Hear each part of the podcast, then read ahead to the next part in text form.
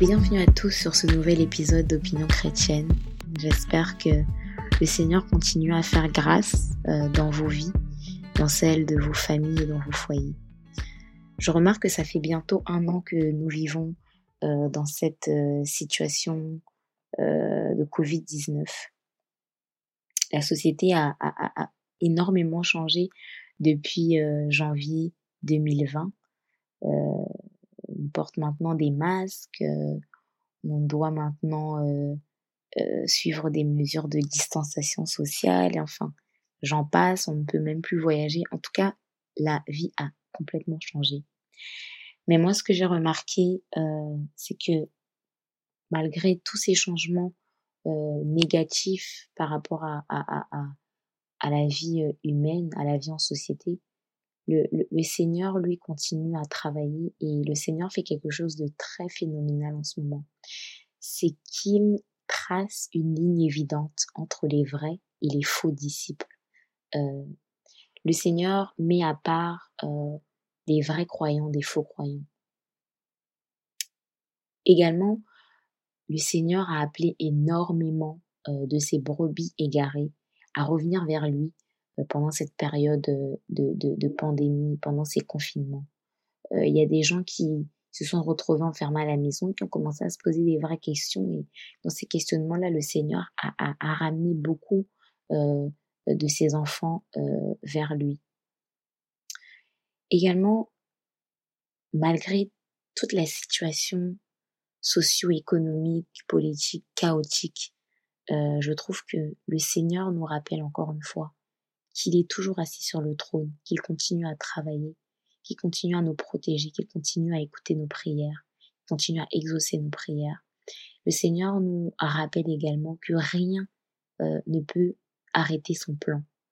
Même pas le nouvel ordre mondial, même pas Bill Gates, même pas, euh, je sais pas, Rothschild, enfin j'en passe.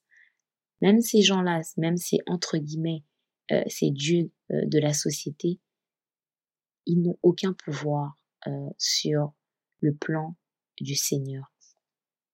J'aimerais aussi euh, le rappeler encore une fois, l'importance que nous avons en tant que chrétiens euh, au XXIe siècle, en 2021 surtout, de ne pas nous relâcher et de continuer à suivre la mission et d'exécuter la mission que le Seigneur Jésus-Christ nous a demandé d'évangéliser. L'évangile est très important et j'aimerais le partager encore aujourd'hui. Même si nous sommes chrétiens, nous devons continuer à entendre et à écouter l'évangile. L'évangile, c'est quoi? L'évangile, c'est que Dieu a envoyé son Fils unique, Jésus-Christ, sur la terre, pour qu'il paye notre dette auprès du Père. En effet, Jésus-Christ sur la croix a porté les péchés de toute l'humanité entière. Et en faisant cela, son sang qui a coulé à la croix nous a graciés auprès de Dieu et nous a offert l'accès à Dieu et à son royaume éternel. Jésus-Christ fut crucifié. Il est mort sur la croix. Il passa deux jours dans le tombeau et ressuscita le troisième jour. En ressuscitant le troisième jour, Jésus a vaincu la mort. Quelques jours après sa, résurrection, il a apparu à beaucoup de gens, dont certains apôtres. Puis il remonta auprès du Père. Lors de son ascension, Jésus est retourné auprès du Père pour lui rapporter le sacrifice pour nos péchés, la vérité et la vie. Nous avons accès à la vie éternelle et au royaume de Dieu. Et nos péchés nous sont pardonnés. Pour terminer cet épisode, revenons à ce que nous avons commencé la semaine dernière avec l'épisode Nos parents ne nous ont pas tout dit, dans lequel euh, je résumais en gros un message que Woody m'avait euh, partagé sur euh, le mariage, sur l'éducation du mariage aux enfants. pour résumer, pour ceux qui n'étaient pas là avec nous la semaine dernière, en gros, Woody Boka m'expliquait que depuis les années 60, avec la montée du féminisme et la révolution sexuelle, euh, la société a euh, petit à petit écarté les parents euh, du processus de mariage de leur enfant. Les parents ne sont plus impliqués dans toutes les questions qui concernent le mariage de leur enfant. Quand je parle de processus de mariage, soyons bien clairs, je ne parle pas uniquement de la cérémonie du mariage ou du jour de la célébration du mariage, mais je parle aussi des différentes étapes qui préparent et qui mènent au mariage. Dans ces étapes, dans un premier temps, il y a l'éducation sur le mariage que les parents doivent à tout prix donner à leurs enfants lorsqu'ils sont encore à la maison. Dans cette éducation, les parents vont euh, principalement apprendre à leur jeune homme à devenir des futurs maris et à leur jeune fille à savoir reconnaître en euh, un homme des critères importants qui feront de lui un bon mari. Dans ce processus, il y a ensuite les présentations euh, d'un futur fiancé ou d'une future fiancée à la famille et aux proches. Ensuite viendront les pré-fiançailles, donc la période où deux personnes apprennent à se connaître dans l'optique de se fiancer. Après ça viendront les fiançailles. Après les fiançailles vient la cérémonie du mariage et après la cérémonie du mariage commence la vie dans le mariage. Donc, lorsque je parle de processus de mariage, je parle vraiment de, de toutes ces étapes. Et en fait, Vaudier explique que la société a évincé les parents de, toutes ces étapes. la société nous dit que les parents n'ont rien à dire sur le choix de nos futurs conjoints, futures conjointes. Les parents doivent juste être des invités le jour du mariage et aussi des spectateurs de notre vie de mariage. C'est très dommage et très dommage, surtout pour nous les chrétiens, parce que la parole et le Seigneur, dans sa parole, dit clairement aux parents qu'ils ont une grande responsabilité vis-à-vis du processus de mariage de leur enfant, parce que à plusieurs reprises, on, lira dans la parole donnez vos filles en mariage.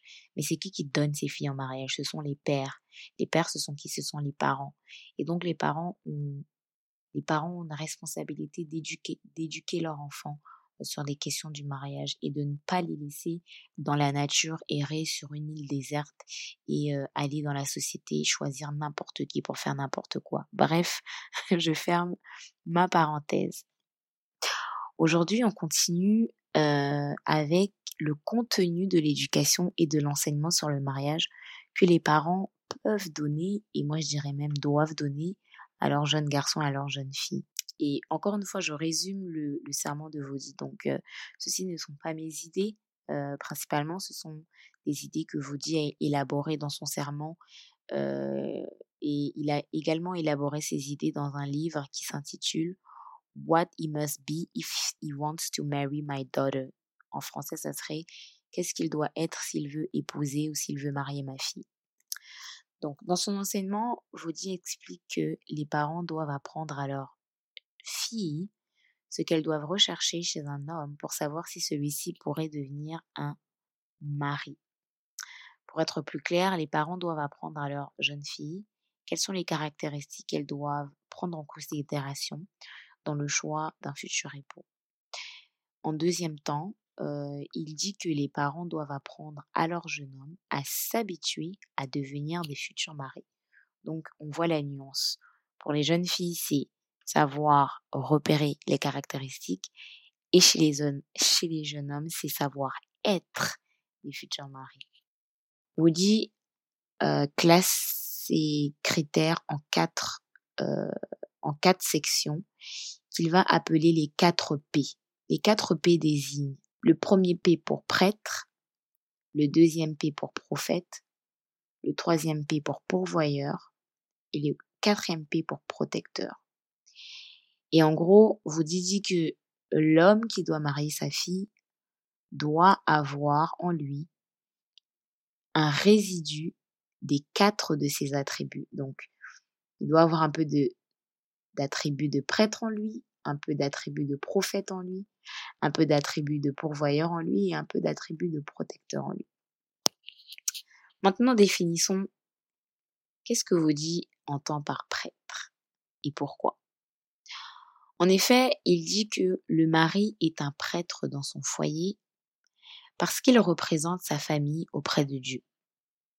En effet, lors du mariage, la femme prend le nom de famille de son mari, qui est lui le représentant et la tête de la famille. Et cette configuration est le symbole même de la structure familiale que la Bible établit. Une famille qui détient à sa tête un homme, qui lead et qui protège sa famille spirituellement. Vous pouvez aller lire dans 1 Pierre, chapitre 3, au verset 7. Être prêtre dans son foyer, c'est aussi avoir une vie qui produit des fruits en accord avec euh, l'évangile de Jésus-Christ. En étant prêtre dans son foyer, l'homme ne doit pas être égocentrique, mais plutôt responsable de sa famille, prêt à être un père et à être un mari. Et enfin, en tant que prêtre, l'homme ne doit pas être une personne qui se laisse emporter par ses désirs charnels, mais plutôt un homme ayant une maîtrise de soi et un fondement spirituel dans la parole, dans laquelle il puise sa force. Il doit être un homme qui s'instruit dans les Écritures, par les Écritures et qui passe énormément de Ensuite, le mari doit être un prophète dans son foyer et pour sa famille parce qu'il représente Dieu auprès de sa famille. Il doit avoir une bonne doctrine, une bonne compréhension de la parole. Il est important de se poser les questions suivantes pour les jeunes filles. En effet, si cet homme ne peut pas lider sa femme et ses enfants dans la prière et dans l'enseignement biblique, comment pourra-t-il remplir correctement son rôle de mari dans son foyer? Comment va-t-il devenir un prêtre et un prophète? S'il est incapable de m'enseigner et de me faire grandir dans la parole de Dieu. Pour qu'un homme soit prophète dans son foyer, il doit avoir des convictions. Il doit être capable d'exprimer ce en quoi il croit et pourquoi il y croit. Et enfin, il doit avoir un cœur toujours prêt à apprendre. Également, le mari doit être capable d'être le pourvoyeur principal de son foyer. Non le plus riche, mais le pourvoyeur principal de son foyer. Ce qui veut dire qu'il doit s'assurer que sa famille ne manque de rien et qu'elle a tout ce dont elle a besoin. Vous pouvez vous référer à 1 Timothée chapitre 5 verset 8. La femme et ses enfants doivent être financièrement protégés par son mari. Vous pouvez vous référer à 1 Timothée chapitre 11 verset 14. L'homme qui peut pourvoir pour sa famille est un homme travailleur qui a un emploi parce que c'est le devoir de l'homme de, pourvoir pour sa famille. Vous pouvez vous référer à 1 Thessaloniciens, chapitre 4, du verset 10 à 12. Également, il doit accepter sa responsabilité de protecteur et de leader de famille. Enfin, l'homme qui veut se marier doit être capable d'être le protecteur de sa famille. Il doit être capable de se tenir en face euh, des obstacles qui risqueraient de mettre sa famille en danger. Néhémie, chapitre 4, verset 14. Les maris doivent être prêts à protéger leurs femmes et leurs enfants face au danger. Ici, on ne parle pas forcément de force physique.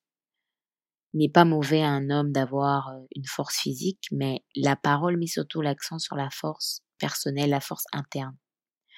L'homme qui réussira toujours à sortir sa famille des situations chaotiques est l'homme qui a une force intérieure.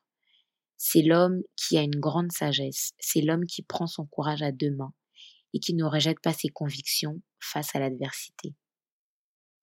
L'homme protecteur doit s'assurer qu'aucune mauvaise influence ne s'introduise dans son foyer. Il ne doit pas exposer son foyer à la chute. Il ne doit pas être celui qui expose son foyer à la chute. Et enfin, l'homme protecteur doit être un intercesseur, un homme qui puise sa force personnelle dans la prière. Donc voilà un peu comment comment se présentent les quatre P, les quatre critères euh, fondamentaux dont dis parle, euh, les critères que les filles doivent rechercher chez un homme et les critères que les garçons, que les hommes euh, doivent aspirer à devenir. Pour conclure, je dirais que cet enseignement m'a énormément appris. Je remercie le Seigneur euh, de m'avoir fait entendre ces choses qui m'ont permis de comprendre beaucoup de mes propres erreurs. Premièrement, cet enseignement, j'aurais peut-être dû le recevoir de mes parents, mais on ne refait pas le passé et c'est Dieu qui a permis que mes parents ne m'enseignent pas ces choses et que ça soit moi un jour euh, qui tombe sur cette vidéo et qui découvre ces choses. Le Seigneur m'a permis également de comprendre qu'il n'y a rien, euh, il n'y a rien, il n'y a aucun sujet, aucun, aucune problématique euh, humaine qui ne peut pas être réglée à travers la parole.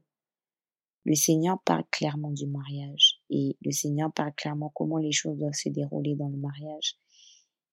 Et c'est ce que j'ai vraiment aimé dans cet enseignement, c'est que je peux puiser, je peux trouver toutes mes réponses dans la parole.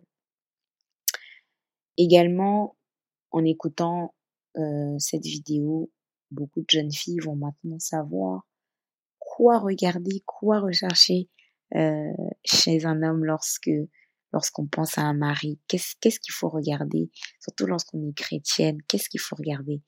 Et les jeunes hommes vont également comprendre qu'est-ce que je dois développer en moi pour devenir un futur mari, un futur leader dans mon foyer. Bien évidemment, euh, les quatre P, euh, les, les, les, caractéristiques de prêtre, prophète, pourvoyeur, protecteur ne seront peut-être pas euh, développées à la perfection lorsque euh, vous allez rencontrer cette personne, euh, mais dites-vous bien que même si il y a un petit résidu de ces choses en cette personne, c'est c'est déjà la fondation et c'est ça qui est le plus important. Et ces ces ces ces caractéristiques se développent euh, naturellement au fil du temps avec l'expérience de vie, avec l'expérience de vie de mariage. Il est aussi important, euh, je pense, pour euh, les jeunes, les jeunes couples, les, les, les jeunes fiancés de ne pas s'isoler euh, lorsque vous rencontrez une personne. Mais au contraire, il est important que euh, vos proches puissent connaître la personne que vous avez rencontrée, que votre entourage puisse rencontrer cette personne pour pouvoir après vous donner des, des, des, des impressions, euh, des vraies impressions, parce que ces personnes vous connaissent euh, depuis des années et elles pourront peut-être vous donner des conseils par rapport à euh, la personne que vous, vous, êtes en train vous êtes en train d'apprendre à connaître pour peut-être aller jusqu'au mariage. Enfin, je terminerai là. Je vous remercie encore une fois d'avoir écouté ce podcast et que Dieu vous bénisse.